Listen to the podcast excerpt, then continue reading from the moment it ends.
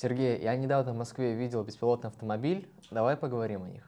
Ну, давай поговорим, почему бы нет. Скажи, а в чем их суть и не опасно ли это? В чем суть беспилотных автомобилей? Ты издеваешься? Беспилотный автомобиль, как следует из названия, это автомобиль, который едет сам по себе. То есть им управляет некий набор алгоритмов, а не живой водитель. Но в России на сегодняшний день полностью беспилотных автомобилей практически нет – если они есть, то они в некоторых зонах находятся. Ну а о пассажирских автомобилях вообще, в принципе, можно только мечтать.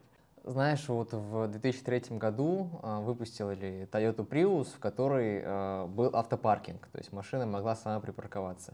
Ну, и да. тогда разные ассоциации начали уже создавать э, ну, некоторую классификацию автономности автомобилей, там пять уровней есть.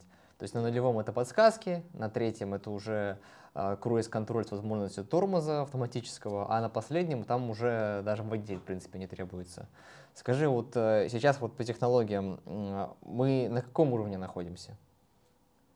Ну, опять же, зависит от того, про какие беспилотные автомобили, транспортные средства мы говорим. То есть давай сразу определимся, что мы говорим про колесные транспортные средства, потому что есть еще и беспилотные а, летательные аппараты, а, которые доставляют, допустим, некие грузы в некую точку, ну, например, почту в Анадыре. А, мы, кстати, в телеграм-канале постоянно стараемся писать, если есть какой-то кейс, подписывайтесь на наш телеграм-канал, чтобы ничего не пропустить. Но, возвращаясь, есть три сферы, условно говоря. Есть транспортные средства пассажирские – а, есть грузовые транспортные средства, грузовики, тягачи, и есть а, так называемые полностью беспилотные транспортные средства, то есть там не предусмотрено даже для водителя место. Мы, э, кстати, когда снимали ролик про ЦКАД, где-то здесь есть ссылочка на него, мы смотрели на тестирование как раз беспилотной грузовой платформы, то есть там в принципе нет водителя, это просто платформа такая красивая, ну, может быть, видео подверстаем. Так вот, если возвращаться к транспортным средствам пассажирского типа, то есть те, которые перевозят людей, то у нас, в принципе, все находится так же, как и везде. Мы где-то между третьим и четвертым уровнем, то есть, в принципе, а, они могут и сами уже двигаться без Э, водителя, инженера, испытателя, каждый называет по-своему. У нас, э, повторюсь, вот, э, компания Яндекс, компания Starline, Сбер там что-то рядом где-то бродит. Ну, в основном, конечно же, беспилотники Яндекс у нас бороздят, пассажирские.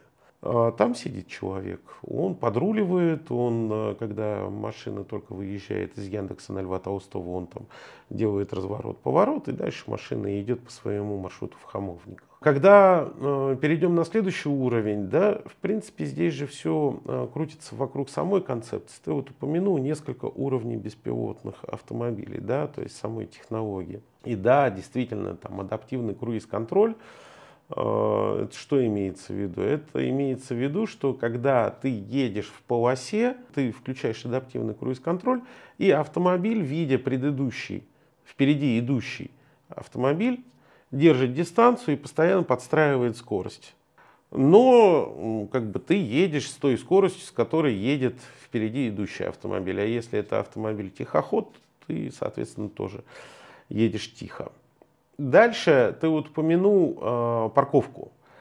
Здесь тоже not big deal. То есть это все, в принципе, алгоритмически решается. Когда статичная среда, а парковка это, ну, условно говоря, статичная среда, вот стоит автомобиль, другой автомобиль, и тебе надо втиснуться сюда, то с помощью лидаров, радаров и алгоритмов автомобиль, в принципе, может втиснуться.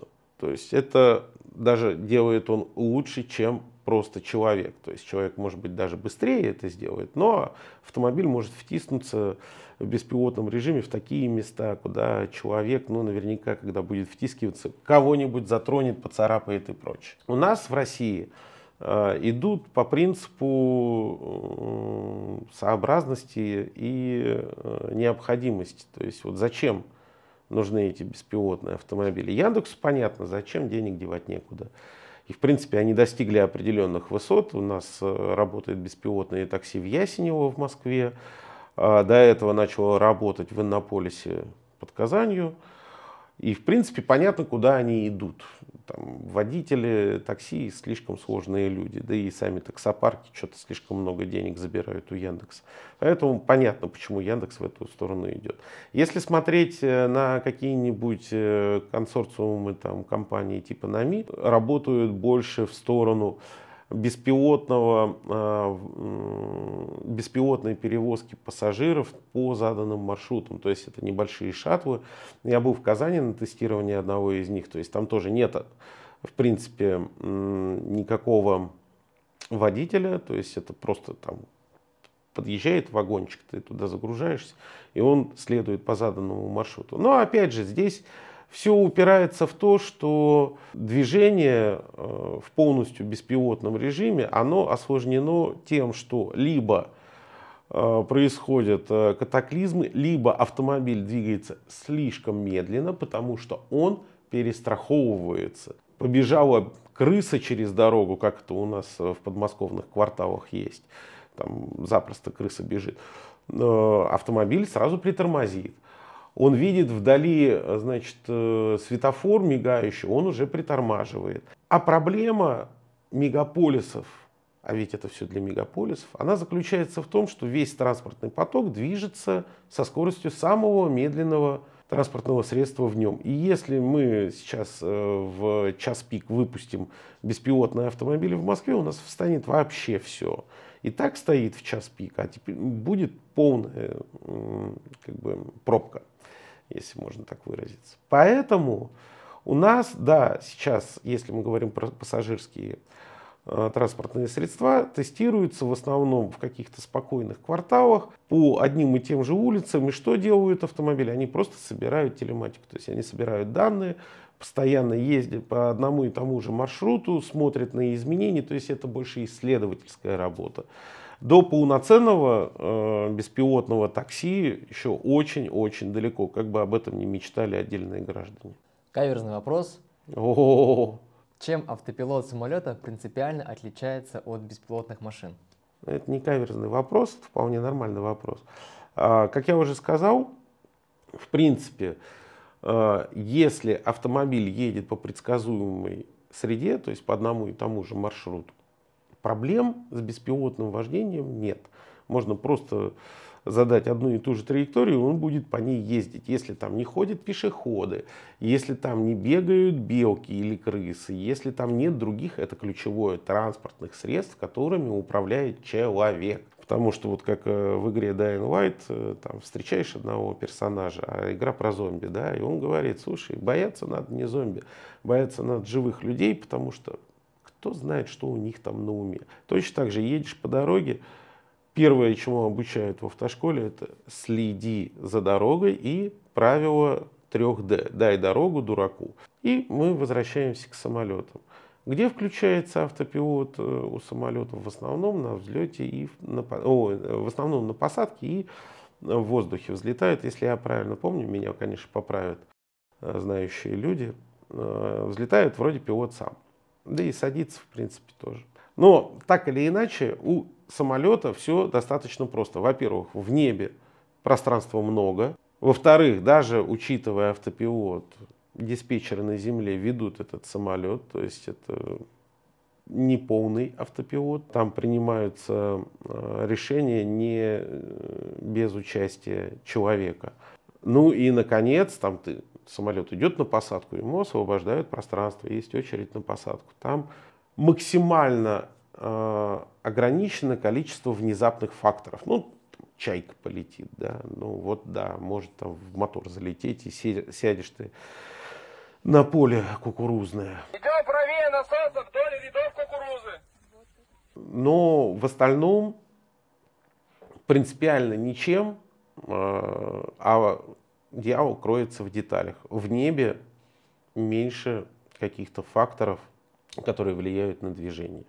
там нет пешеходных переходов, там нет светофоров, там нет перекрестков. А самое главное, с тобой не соревнуется какой-то придурок на своей ладе приори, тебя подрезая или там мигая сзади. Мы вот с тобой обсуждали в прошлый раз дроны да, и квадрокоптеры. И как раз вот говорили о том, что одна из причин, почему э, включили жесткое регулирование, слишком много стало дронов на руках у населения. Воздушное пространство, когда в нем появляется сразу несколько разных средств, каждый из которых двигается по собственному маршруту, э, операторы дронов не согласовывают друг с другом это движение. Естественно, может произойти всякое, там, столкновение, например. С самолетами, слава богу, не так, да и самолетов сейчас у нас поменьше, чем полтора года назад. В какой сфере наиболее перспективно развитие беспилотного транспорта? То есть мы все время про такси, про такси говорим, а какие еще есть? Ну, иногда мне кажется, что ты задаешь мне вопросы, на которые сам знаешь ответы. Ну ладно, поиграем в дурака. А, как я уже сказал, три главных сферы. Да? Это перевозка пассажиров, то есть э, стандартный общественный транспорт или личный транспорт. Второе – это грузоперевозки. Третье – это полные беспилотные какие-то автономные устройства.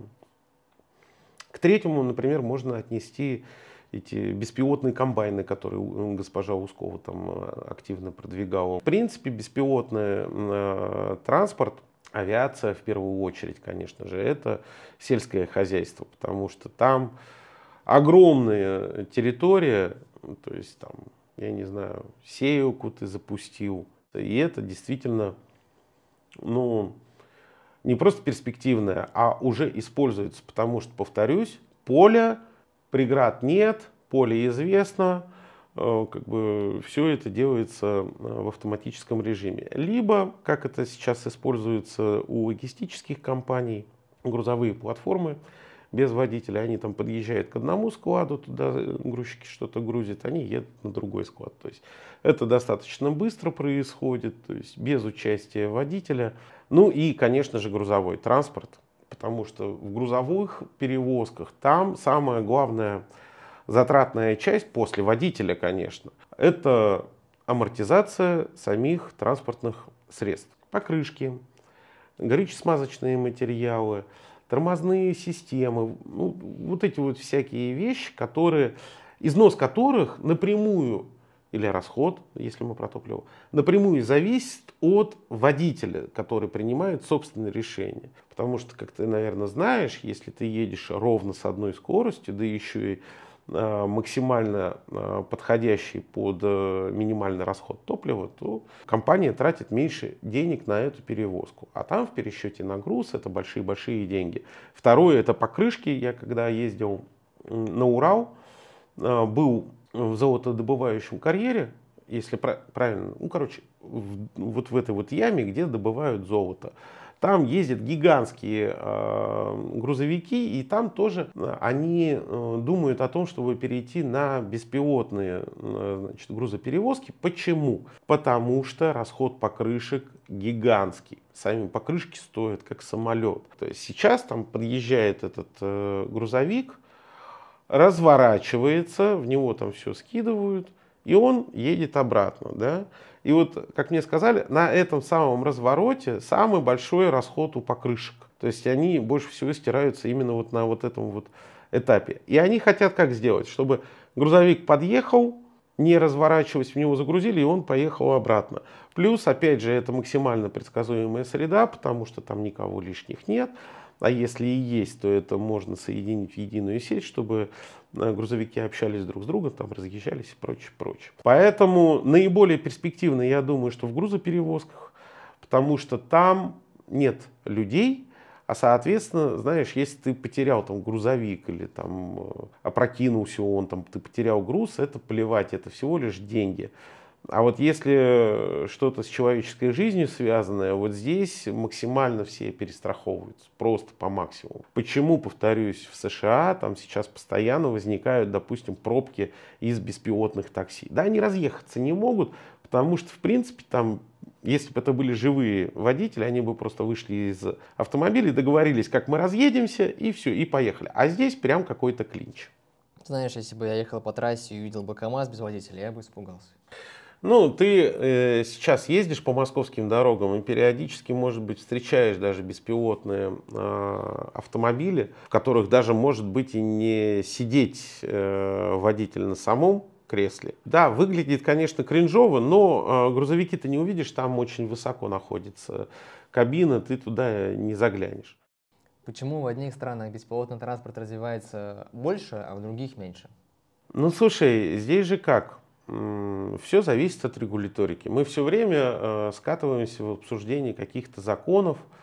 В США одни законы, в Европе другие законы, в России третьи законы, в Азии четвертые законы. Это первое. Второе, где ездить будут эти автомобили. То есть нужно получать допуск к определенным дорогам потому что там должна быть тоже соответствующая инфраструктура, прочее, прочее. Например, там беспилотный автомобиль, он должен быть в определенном временной доступности э, от инженеров. То есть, если с ним что-то случилось, вызывается команда инженеров, которые что-то с этим автомобилем делают, чтобы она не ехала, условно говоря, 100 километров до этого автомобиля. Поэтому это пока локальные всякие э, истории, небольшие города.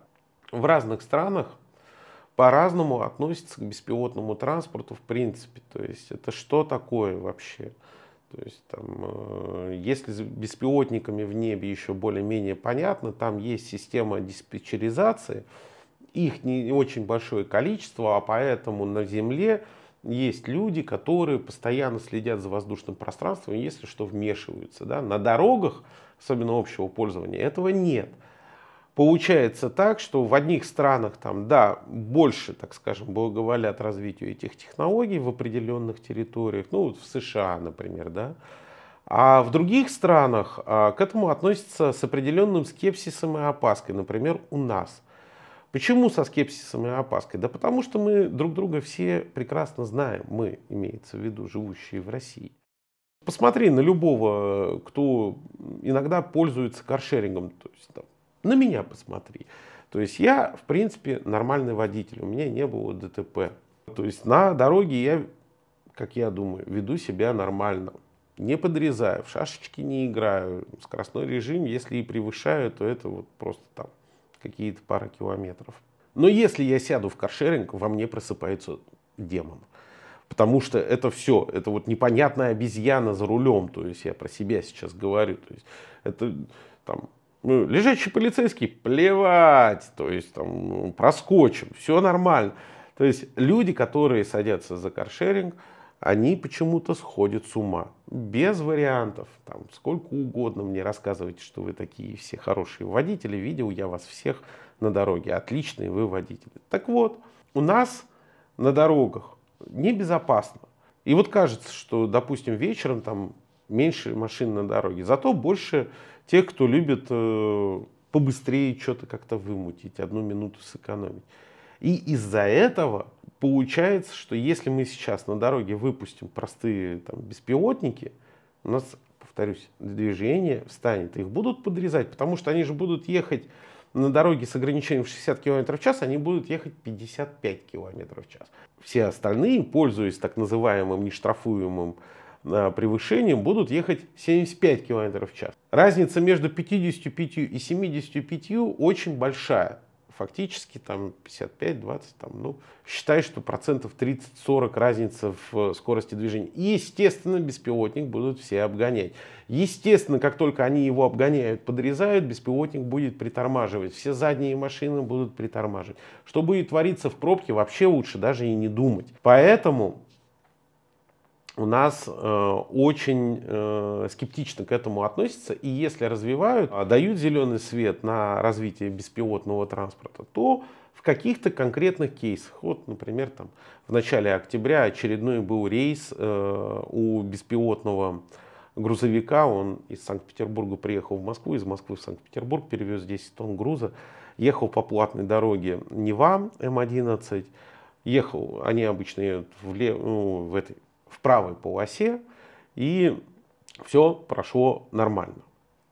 И э, еще достаточно интересное применение может быть в аэропортах, потому что там, ну, в большинстве аэропортов в России так называемых телетрапов, то есть кишка из самого аэропорта прямо в самолет, их немного.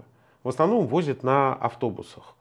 И там, в аэропорту, все достаточно регламентировано, то есть даже наземное движение, оно достаточно плотное, но э, четкое, понятное. Вот там можно, в принципе, делать шаттлы. А пока беспилотники Яндекса, беспилотники Сбера, беспилотники Старлайна, извините, э, какие компании я забыл, вот они по городам ездят, в Москве, в Питере, в Казани. А что нужно для того, чтобы развивать беспилотный транспорт? То есть не одни же только программисты нужны? Хм, ты про железо, да? Угу. Ну, слушай, смотри, здесь все э, сильно зависит от того, по какому пути идут разработчики беспилотного транспорта. В принципе, там, наверное, самый правильный путь это когда у оператора беспилотного транспорта есть полный цифровой двойник того пространства, по которому он едет. Например, вот те самые грузовики Starline, они едут по трассе М11, которая полностью оцифрована и есть у компании Starline. А, соответственно, грузовик, когда движется, он постоянно сопоставляет ту картинку машинного зрения, которую он видит, э, с тем цифровым двойником, который был создан. И за счет этого улучшается навигация, определяются какие-то нештатные ситуации и прочее, прочее. Создать цифровые двойники там, больших городов, ну, это очень сложная история. Почему? Потому что, ну, во-первых, города постоянно изменяются, а постоянно что-то новое возникает. Во-вторых, повторюсь, крысы бегают, а, вообще непредсказуемые, то есть ты их не заложишь, ты там что-то поставишь, а, значок «Осторожно, крысы» нет. И в-третьих, а, железо, оно тоже постоянно модернизируется. То есть те самые лидары, радары. Вопрос вообще беспилотного вождения, он в данных. То есть как собираются данные, как быстро они передаются, как быстро они обрабатываются. А так у нас же есть э, эти роботы-пылесосы. Вот у нас опять же обзор был робот-пылесос. Он до сих пор у меня работает, ему уже сколько лет. Он как делает? Он проезжает по всей квартире, создавая цифровой двойник этой квартиры. То есть он ездит по квартире, смотрит, э, постоянно сопоставляется с той картинкой, которая у него уже есть, и движется. Вот я там передвинул кресло, он такой, ага, здесь вот какие-то изменения, заносит такие изменения постоянно. Интересно, что в принципе, если а, в темноте запустить этот робот-пылесос и еще напустить дыму, то можно увидеть эти лазеры которыми он все ощупывает вокруг. Э, потрясающая картинка, но лучше не смотреть, можно испугаться. А как тогда санкции повлияли на отечественную разработку беспилотного транспорта? Да никак не повлияли. Повторюсь, все можно купить, а количество необходимого оборудования, оно не такое большое, его можно привести вот, там, буквально там, как эти челноки. Речь не идет о каких-то промышленных количествах. Вот если бы были промышленные количества, да, были бы проблемы. А так этих беспилотников там не так много на самом деле. Поэтому я не думаю, что там санкции хоть как-то повлияли. Вся ситуация повлияла, конечно. Во всяком случае, беспилотников на дорогах у нас становится только больше. Я думаю, что у Яндекса увезут автомобили. Не-не-не, вон они в хамовниках как ездили, так и ездят. Если перейти к бытовым ситуациям, что будет, если меня сегодня собьет беспилотный автомобиль, ну или какой-нибудь маленький смешной робот-доставщик, и я получу травму? Не, а, ну, беспилотный автомобиль тебя не собьет принципиально, потому что он остановится. В крайнем случае, ну, нет, ты должен приложить максимум усилий. Я тебе скажу, где это надо сделать, да, в хамовниках. В ночи, в темном месте ты выскочишь из кустов прямо перед беспилотником и должен быть гололед, и тогда он применит экстренное торможение и тебя собьет. Но э, в остальных случаях, э, чтобы тебя сбил беспилотный автомобиль, это очень вряд ли. Даже если автоматика не сработает, там сидит э, э, водитель, испытатель, инженер за рулем, и он тоже применит экстренное э, торможение. А что касается этих бедных там э, я уж не помню, как они называются, но вот эти вот микророботы, да, Яндекс доставки.